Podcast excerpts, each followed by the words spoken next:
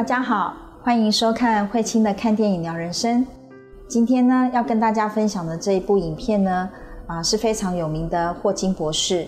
那么关于他的啊伴侣关系，然后他啊传奇的一生啊，尤其是聚焦在他的伴侣关系里面。那等一下呢，我们可以一起来做深入的一个分享。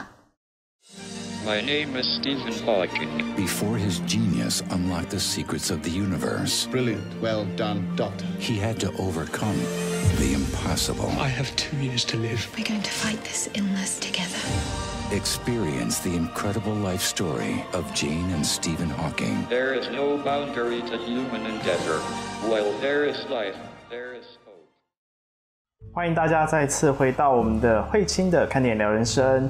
那这一次是由小编来为大家推荐这部电影。那这部电影叫做《爱的万物论》。那刚刚其实老师有谈到，它就是霍金故事来去改编的。那他这支影片很特别，就是从他第一任妻子的角度啊，去谈谈关于霍金的这样一个人生。那也谈到霍金当中其实有很重要的几个伴侣之间的故事。那在电影当中里面有一句话谈到说，如果宇宙不是你所爱之人的家园，那这个宇宙也没有什么值得探求的。嗯那这部影片其实充满着不同面向的爱，大家跟着老师一起来去深入的了解。嗯在学生时代的时候啊，其实我们有很多恋情都是理工的男生，然后搭配了文学文学院的文科的女生。嗯那男生跟女生其实有着很多不一样的差异，他们又走得更近，到了伴侣关系。那其实有很多这样一个男女之间的差异，值得我们去谈谈。所以接下来想要请老师帮我们针对，就是霍金还有他跟真之间这样一个男女之间的差异，以及如何他们去找到之间的平衡。呃，霍金他就是物理学的嘛，所以你知道那种理工科的理工男，那个头脑就是比较比较呃理性的，比较我们讲说比较硬的。那这个太太呢是文科的嘛，尤其念的又是那种中古世纪欧洲的那种诗歌，非常的文。两个人遇在一起了，那还有一个部分就是，你看家庭成长的背景其实也不太一样，对吗？连宗教信仰都不一样啊、霍金博士他本身他就是无神论者嘛，然后那个 Jane 呢，他们是基督徒的一个家庭啊，他都要去教会去聚会了等等。那我们可以看到，其实，在伴侣之间也有一些是我跟你的成长的背景不一样，然后我们的个性脾气不一样啊，那有可能就像我刚刚讲的，宗教信仰可能也不一样。我就看过有一对夫妻啊，然后太太是那个基督徒，那老公是佛教徒，然后太太就有时候会一直想要劝说老公说啊，你要不要那个到教会里头来聚会啊？然后呢，先生就很幽默的回答他说：“我的佛没有管你的神，你的神也不要来管我的佛。”好，那就是这样子带过去。那当然太太能够尊重啦，也就没有勉强。那我还看到另外一对呢，他们不是夫妻，就是在交往中的男女朋友，然后也是一样哦，女生是基督徒，男生呢是藏传佛教。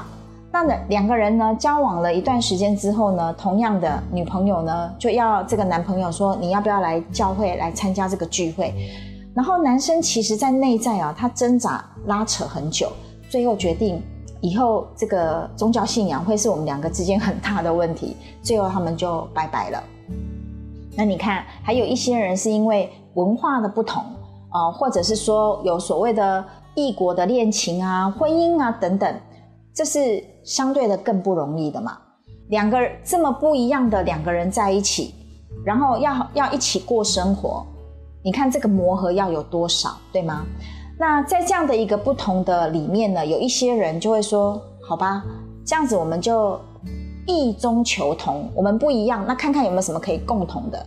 好，那其实如果异中求同的话呢，有时候我为了要让对方开心，我为了要让对方舒服，所以有可能就会是一种啊、呃变成迁就啦、妥协啦、牺牲啊、配合啊、委屈啊等等。其实如果这些嗯这样的一种感觉感受累积的够久的时候，有时候当最后一根稻草出现的时候，那或许也是两个人分道扬镳的时候。那怎么样伴侣之间，我们真正需要学习的是尊重差异。你跟我就是不一样的，那我可以尊重你的兴趣，你也可以尊重我的嗜好。好，那么这样的一一种彼此尊重呢，呃，也相对的也是一种包容。那能够包容，代表彼此的生命都因为我跟你不一样而扩大了嘛？好，那我想这是我们在伴侣关系里头啊，可以去深入学习的。那我想对于呃伴侣之间可能会遇到的这一些啊点点滴滴啊，那在过往的几支影片里头啊，我们都有提到啊，或许如果呃，观众朋友们有兴趣的话呢，也可以回度回过头去看看这几部影片。那大家可以再回到我们之前的影片来去看看其他，其实也有谈到相关的这样一个议题。嗯。那接着回到电影里面啊，就是在大学的时代，就是霍金进到大学之后啊，那个时候他正是青春开始要去、嗯。开始要去展现、开始去发挥的时候，嗯他却接到了噩耗，嗯就发现自己得到了渐冻人这样的一个症状。嗯那他从那个时候开始，就是觉得自己得到这个绝症，嗯然后开始封闭自己。嗯当他陷入低潮的时候啊，接下来请老师帮我们谈谈，就是真是如何去嗯支持在当时在最低潮的这样一个火箭。我想那样的一个发生哈，因为医生宣告他可能最多只能够再活两年。哇，我相信任何人如果遇到这种消息，接收到这种噩耗的时候，我相信大概会会从天堂掉到地狱吧。那霍金呃其实也是如此，那么他就开始封闭自己，甚至于呢，他最喜欢的研究他都不再去参加了，好，不再去跟教授啊、同学们去讨论他最喜欢的这个物理的领域、天文的领域。那么 Jane 呢，当然就知道说，哦、从朋友那边知道，霍金正在经历这样的一个过程。伴侣双方啊，比较是，比如说在交往的过程里面，有时候无论是男生或是女生，会带有一种幻想，呃，我可以改变你，或我可以拯救你。但如果我们是想要改变或拯救对方，最后呢，像这样的一个拯救者的这样的一个角色，往往呃一个不小心，他就会掉入所谓的受害者，因为我想要拯救，我就会牺牲我自己嘛，那去配合对方嘛，好，或者是我会有很多的付出啊，等等这一些的。那呃，如果说我们呃拯救到最后，牺牲到最后，然后我们开始对对方有很多的批评啦、指责啦、生气啦、愤怒，那么就从拯救者呢掉了受害者，然后再去到了加害者，所以这是一个没有出路、永无止境的一个牢笼啊！啊，那如果说啊剑呢，他是出于对霍金的爱，那彼此双方只要那一份爱是够深的，那么就能够足以支持他们面对接下来可能会遇到的种种困难。好，那他们可以一起去面对，一起去克服。好，那如果不是出于一份爱的支持呢？呃，有时候真的两个人要这样子走下去是真的不容易，尤其呢，这个会牵扯到我们讲在伴侣之间的那种失受平衡。啊，我们也经常看到。呃，残疾人士，亦或是所谓一个生病的人，那如果伴侣这一方呢，要负担起那种照顾的这种责任或是重担，那这一方已经是 loading 过重了嘛？那对于另外一方，他会经验到什么？被照顾者，他通常会经验到那种内疚、亏欠。那所以我内疚，我亏欠，那我怎么办？我又无以回报，好，所以这个失受平衡就会呃破坏。那通常呢？呃，在这样的一个状况底下呢，最后伴侣关系也是一定会啊、分离，要不然就是呃被照顾者，好，他就会经验到那个内疚，他又没有办法去面对跟释放这种内疚的啊、情绪感受的时候，有时候会转化出来一种愤怒，好，我就是对你很多的挑剔，你这样照顾我，我觉得这样不好，那样不好，那你看这样不是照顾他的人没有被感谢，反而还被指责。所以也受伤了嘛？那你说这样子伴侣在一起，他怎么继续下去呢？啊，所以我想这个部分呢，也是在谈伴侣之间啊，如何是真的是出于爱而做啊，而不是出于拯救。那这样呢，才有可能能够走得更深更远。所以那个爱，那份爱的力量，才是能够打破这个关系牢笼最重要的关系。是，那常常也很多人说，呃，相爱容易相处难。那其实这也是许多婚姻的真实写照。嗯那婚姻的经营呢、其实也是伴侣关系之间非常重要的课题。嗯那当霍金他其实失去了自己的自主能力嘛，他需要真长期的一直在照顾他、陪伴他。嗯那但对于真来说，其实这是一个很大的负担。那接下来，请老师帮我们谈谈两个人之间如何去看待家庭的经营。其实一开始那个 Jane 已经知道霍金得到的是这种绝症，一点机会都没有嘛。那她还是决就是执意要嫁给霍金嘛。那霍金的爸爸其实也提醒 Jane，跟他说他活不久啊。那你你连放手一搏的机会都没有，你要面对的就是就是一定是最后就是败仗一场嘛。那但是 Jane 呢会觉得说，我爱他，他也爱我，那我们两个可以共同去面对接下来的任何的挑战跟困境嘛。啊，所以结婚之后呢，我们就可以看到，呃，没有多久孩子就来报道了，对吗？那嗯，以霍金而言呢，他虽然有呃丈夫的角色，有父亲的角色，可是这个角色他却没有办法行使那个功能。所以对于 Jane 而言呢，他就需要怎样？他就需要呃母兼父职哦。好，那他几乎就是家里本来一个孩子、两个孩子，那他现在变成有三个孩子哦。一个是大孩子，就是霍金嘛，好，再加上他两个孩子。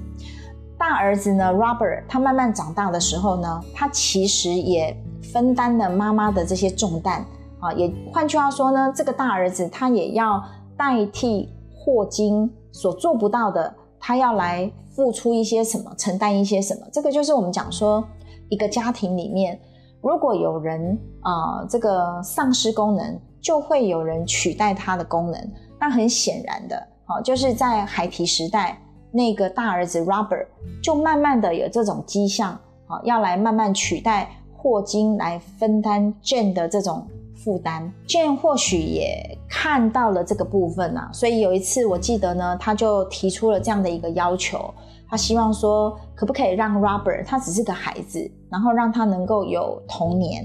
好，那我们确实是需要找一个人来帮忙了。好，那当然刚开始，嗯，霍金可能也不同意，他只是觉得说，我们是个正常的家庭啊，干嘛再找人来帮忙呢？然后 Jane 回答的是，我们不是一个正常的家庭，所以就可以看到说，他所承受的那种压力跟负担是真的很大的。嗯，刚其实是从就是真的角度去谈到说，就是他在啊、婚姻过程当中，其实生活的消磨，然后又承担了这样一个父亲的这样一个职职责，所以他这过程当中是非常的痛苦。嗯那他的母亲其实也很清楚说，知道 Jane 其实非常喜欢唱歌，嗯所以也鼓励 Jane 去参加诗歌班。嗯那可以去谈谈说，哎、就是在过往其实阴性跟阳性之间的这样一个差异，请老师帮我们深入谈谈。嗯，对，我记得这一幕是 Jane 其实是回到娘家妈妈那里，然后她也不停的在拖地、在吸地、在干嘛的，她妈妈叫她停下来，因为她已经好像这一切都是在她自己的婚姻家庭里头，是她每一天都要操劳的家务嘛。那其实这就是大部分的女性，你看 Jane 她其实是非常喜欢唱歌，好，就像一般的女性，你看婚前拥有着自己的生活圈、自己的朋友、自己的兴趣跟工作嘛。但是，一旦进入了婚姻之后呢，大部分的女性啦、都会以婚姻家庭为主啊，那可能就牺牲掉了自己的兴趣啦，包含这个朋友可能就从此再也不见面呐、或者是非常久才聚一次啊。那包含呢，可能你就离开了工作，然后照顾家庭、照顾孩子嘛，等等。所以女性们呢，在这一个部分确实是比较容易进入到婚姻之后呢，她的整个生活的重心会是以她的婚姻家庭，包含啊老公啊、孩子啊，哈、这一切为主的。但是男性不太一样哦，因为男性我们讲说阳性能量，它是一种自理自主的能量。好，那这个部分就是老一辈的人经常讲，先成家后立业，也就是我当了进入婚姻的时候呢，我觉得有一个安全的后盾在那里支持我的时候，他开始就要去打拼他的事业啦，所以他几乎都是往外的嘛，然后可能很少时间待在家里，好，那大部分的时间就忙在他的这个工作上面啊，事业上面。那女性是注重关系的，所以在这里也是两造双方经常会有冲突的原因。比如说女生就会开始抱怨啊，诶，我在跟你还没有进入婚姻的时候，你在追求我的时候，你都可以经常陪我，或者是温馨接送情，怎么我嫁给你之后，这些福利都不见了？你怎么只是把工作摆在前面？那难道对于你而言，工作比我还重要吗？哦，所以女女生通常就会开始经验到那种呃牺牲啊、抱怨啊、不舒服啊等等啊，那就造成双方的这种冲突。所以还是回过头来谈到怎么样两造之间能够有所平衡啊，这一件事情是重要的。那再回到电影里面，那接下来其实因为霍金他无法自主生活的关系，嗯所以伴侣之间其实整个家庭经营是出了问题。嗯那也在这个时候，其实有第三个人出现。嗯，那接下来，请老师帮我们从关系的角度来谈谈，就是这三个人之间这样的关系。因为呃，Jane 去参加了那个唱诗班嘛，所以他就认识了那个唱诗班里头的那个琴师，也是他们的指挥嘛。那确确实实，他真的是呃负担太重了啊、所以最后他就还是一样啊、霍金也同意，好，我们就找人来帮忙。啊，所以刚好就这一个呃指指挥这位琴师呢，就来到霍金家里帮忙啦。那你看，帮忙照顾孩子，或帮忙这个照顾啊、霍金的这种生活起居等等。所以慢慢的，我们就可以看到说，呃，这一个呃 Jonathan 呢，他几乎就是取代了霍金这个伴侣跟啊、爸爸这样的一个角色。啊，甚至于呢，他们已经是慢慢的、慢慢的，你也可以感受得到、看得到，就是说，呃，Jane 跟这个 Jonathan 呢，两个人之间已经有一些些那种啊、情愫的产生啊，甚至于我记得呢，呃，当他们第三个孩子出生的时候，霍金的父母还强烈的怀疑这个孩子是不是就是 Jane 跟那个 Jonathan 两个人所生的孩子，所以呃，在这样的一个状况底下呢，那我想。他必须要先能够停止，因为大家外界这种怀疑的眼光啦，所以他们两个才刚刚萌生的那种情愫呢，就在这样的一个状况下，他们就先暂停下来。哦，那我想这个也是因为呃霍金本身他没有办法去发挥这样的一个功能，所以一旦有第三者介入的时候，他就被取代掉了。那接下来，让我们就是从 Jane 的角度来看看，就是嗯他如何去面对霍金以及 Jonathan 之间的感情。嗯那他是如何从一开始对于霍金是愧疚内疚的，到后面他可以全然的放手去追随嗯他的爱。呃，我们可以看到这里头哦，他跟那个 Jonathan 两个人其实也有一些蛮深的情感，慢慢在那里酝酿着。我记得有一次，呃，霍金呢受到那个学生的邀请，要去波尔多听音乐会。可是对于 Jane 而言，他要照顾霍金，又要照顾三个孩子，对他而言真的是太累了，所以他就不想去。然后呢，我想霍金他也看出来了，所以就邀请那个 Jonathan 一起去。但是你看，Jonathan 带跟那个 Jane 他们是带着孩子去露营的哦。那真正去听音乐会的只有谁？就只有霍金嘛。那但是在那个过程里面，霍金就呃可能发病了，生病了哦，所以那一次呢，他必须可能要赶快呃送回呃剑桥那边去急救，可能才能够让他活下来。所以又再一次的，呃，Jane 呢必须也不得不割舍他对 Jonathan 的这样的一份情感。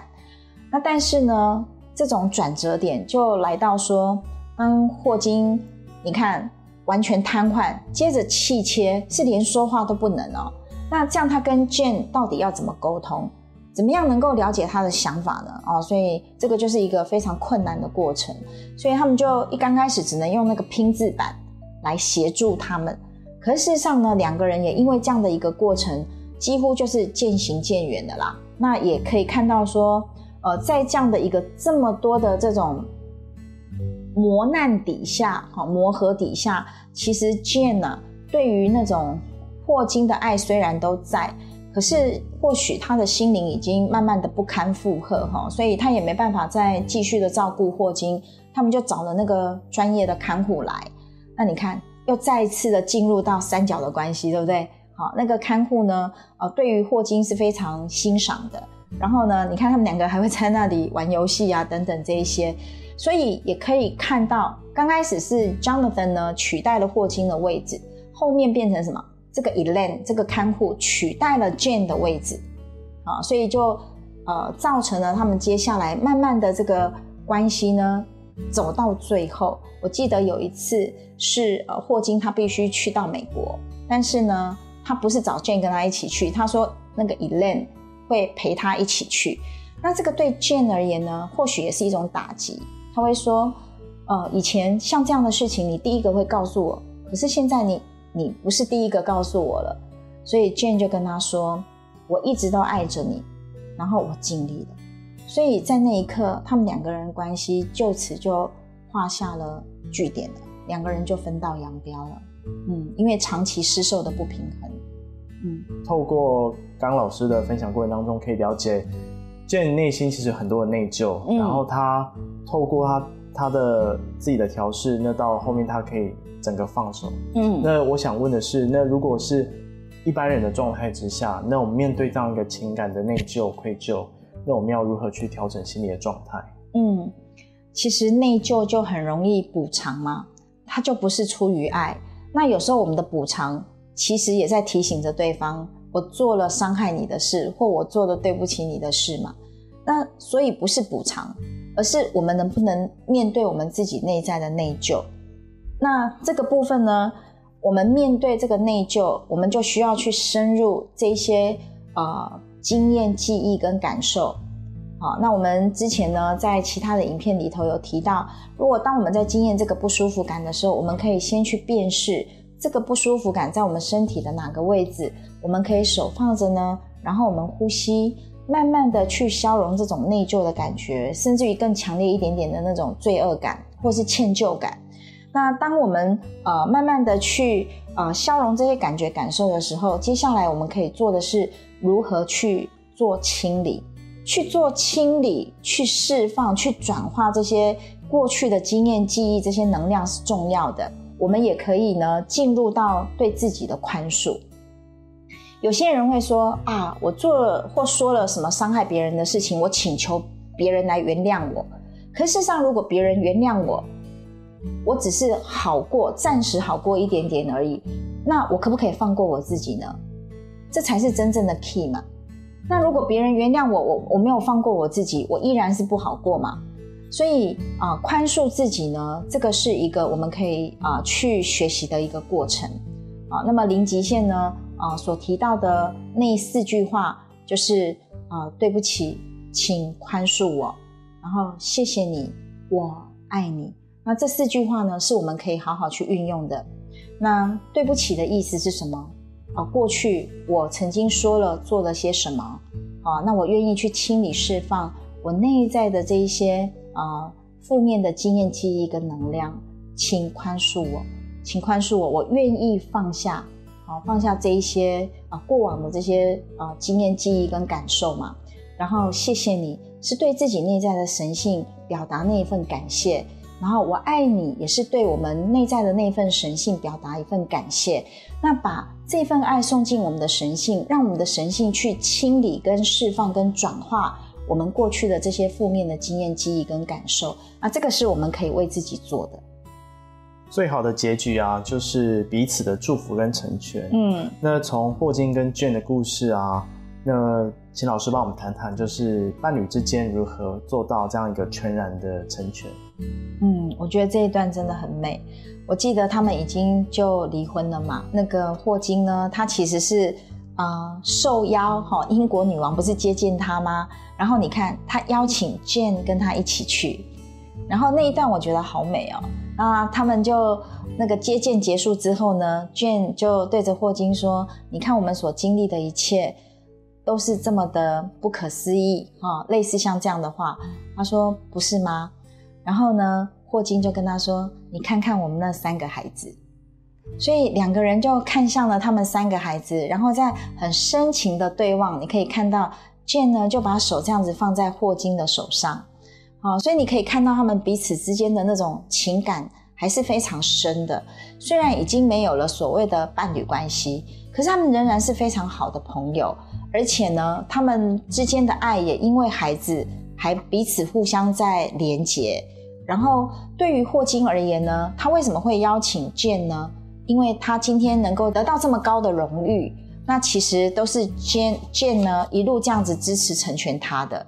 那所以我想，或许这也是霍金当初他也愿意放手的原因。然后他知道 jan 已经照顾他这么久了，那怎么样他的放手，让 jan 呢也可以去追求他的幸福？那当然对 jan 而言，他也是有那样的一个勇气啦。所以你看，他也得到了那个博士学位啊。然后跟呃 Jonathan 呢，他们两个人结婚之后，婚后的这个婚姻也是非常的幸福快乐。所以我觉得有时候啊，适时的放手，就如同霍金说的，幸福的几率算不出来，对吗？但是适时的放手，或许也能够啊，去成全彼此日后的幸福。对于呢，我们每一个人啊，无论是在呃生活里面，我们经历了些什么哈，那尤其是在伴侣关系里面，本来就是最难的一门功课。好，那哪怕这个成就如霍金博士这么高的，他依然还是会在伴侣关系里面有这样的一个经历。但是最后很美的是彼此的成全跟放手，然后让彼此呢都能够走向下一段的幸福。那另外呢，还有一个部分哦，我觉得呃，无论我们在生活里头遇到什么样的一个困难挫折。你看，像啊霍金博士，他到最后是完全瘫痪，甚至于不能够讲话。可是他对于生命，他从来没有放弃。那我记得在有一次的呃发表会里面，有人就问霍金博士：“你不是不相信上帝的吗？那当你遇到这些困难挫折的时候，你是有什么样的处世之道呢？”那我觉得霍金博士最后的啊这一句话的回答，我想对于我们每一个人都能够。呃，好好的去深入去感受，也能够成为啊支持我们的力量哦。那他的回答是啊，无论生活里头遇到什么样的困难、什么样的挫折，一定都有我们能够做，而且能够做成功的事情。只要活着，就有希望。那我想最后呢，就用这个部分跟伙伴们呢，我们互相勉励。那今天非常感谢大家的收看。那喜欢我的分享，欢迎订阅频道，也是订阅你的人生哦。我们下次见，拜拜。